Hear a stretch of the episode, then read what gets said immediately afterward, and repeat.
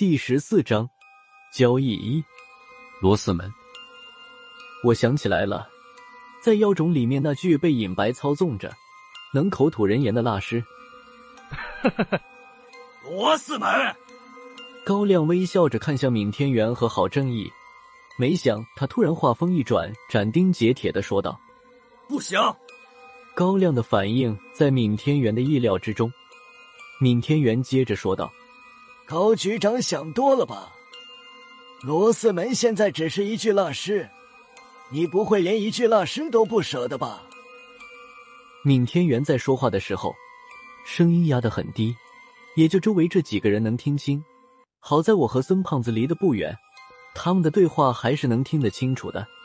高亮看着闵天元，慢悠悠的说道：“就一个黄然，别的什么都没有。”闵天元和郝正义对视了一眼，郝正义接口说道：“高局长，您别把话说死，先听听条件。”听了郝正义的话，高亮的眼睛眯了起来，他没理郝正义，却对着闵天元说道：“条件，说说看。不过要是钱的话，就免开尊口吧。”闵天元没有说话，他本来准备了一张千万元起，不设上限的支票。但是被高亮一句话就堵了回来。闵天元看了一眼郝正义，郝正义也不尴尬，接着说道：“钱是俗物，我们自然不会拿俗物和高局长来谈条件。是这样，宗教委在几年前偶然请到了一颗佛祖舍利子，如果高局长您看得过眼的话，那颗舍利子就送给高局长。”郝正义提到舍利子时，闵天元的眼皮无故跳了几下，看得出来。舍利子是郝正义临时加的，没有和闵天元商量过。在闵天元的心里，这个条件开的大了。看得过眼，看得过眼。佛祖的舍利子，我哪能看不过眼？高亮呵呵笑道。没等郝正义和闵天元的心放回肚子里，就听见高局长又说道：“好了，礼物我就厚着脸皮收了。现在说说条件吧。”饶是闵天元的城府深厚，也被高局长的这句话惊着了。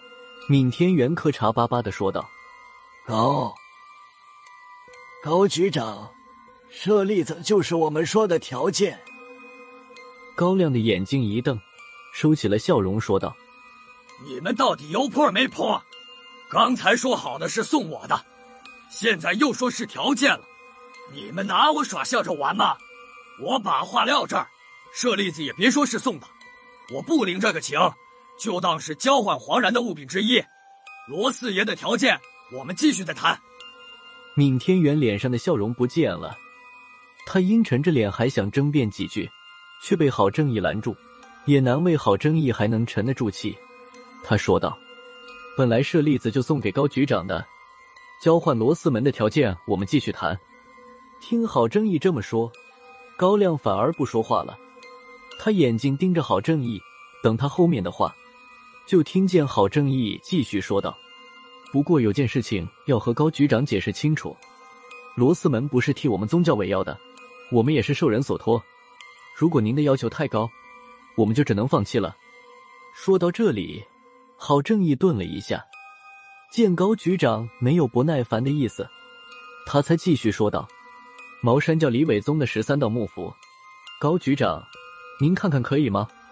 说到这里，他又突然想到了什么，飞快的跟了一句：“木符就是我们交换罗四门的条件。”高局长眯缝着眼睛看着郝正义，过了好一会儿，才又说道：“我吃点亏，木符就木符了。不过还有件事情，我要知道，你们是不是说一下，到底是谁要罗四门的蜡师？这个不说清楚。”我很难让你们把罗四门带走。听了高亮这几句话，闵天元和郝正义突然都不再说话。他俩对视了一眼，最后还是郝正义说道：“高局长，您的这个要求我们恐怕不能满足。不是我说，委托我们来寻找罗四门的人十分低调，我们是签了保密协议的。如果您交换罗四门的前提是这个的话，那么我们就只好放弃了。”说完。他又扭脸看了闵天元一眼，说道：“闵会长，还是听我的。罗斯门的遗骸就放弃吧，那位先生的事还是让他自己解决吧。闵天元叹了口气，没有说话，不再理会高局长，看了郝正义一眼，转身就要和他一起离开这里。高亮笑眯眯的站在原地，眼瞅着宗教委员会的新老两位会长就要离开，没有一点挽留再商量的意思。眼看这两人快到了临时停车场的时候，闵天元突然一咬牙，猛地回头朝高亮大喊了一声：“再加上明版的百鬼图，就这么多了。”高亮咧嘴一笑，说道：“成交。”听见已经达成了交易。郝正义搀扶着闵天元，又向高亮的方向走去。他走了没几步，突然被萧和尚拦在了他的身前。我刚才还真以为你是来送萧三达最后一程的。郝正义愣了一下，他拿不准萧和尚想干什么。萧主任，你这是？他的话还没有说完，就看见萧和尚抡起巴掌，对着郝正义的左脸扇了过去。啪的一声。这一巴掌太突然，郝正义一扶着闵天元躲闪不及，这一巴掌结结实实的打在他的脸上。别看萧和尚是小七十的人了，但这一巴掌也是下足材料的。郝正义被打得当场单腿跪在了地上，好歹没有一头栽倒。就这样，他的鼻子和牙齿也被打得鲜血直流。萧和尚这一巴掌打在郝正义的脸上，嘴里依然不依不饶。连打带骂的，我们拿你当儿子，你把我们当孙子。我们三个当初瞎了眼，教了你这么一个白眼狼出来。从刚才听说郝正义进了宗教委的时候，萧和尚就压着火气，现在终于爆发了。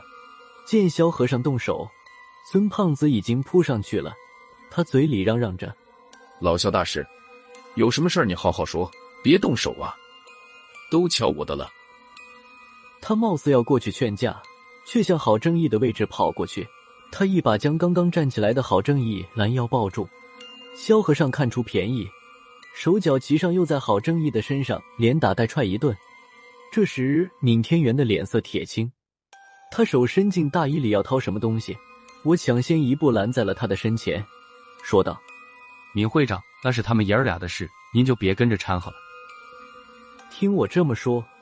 闵天元的手慢慢的从大衣里掏了出来，他喘了口粗气，用拐杖拦住了萧和尚，一字一句的说道：“要么你直接打死他，他只要还有一口气，就还是宗教事务委员会的现任会长。”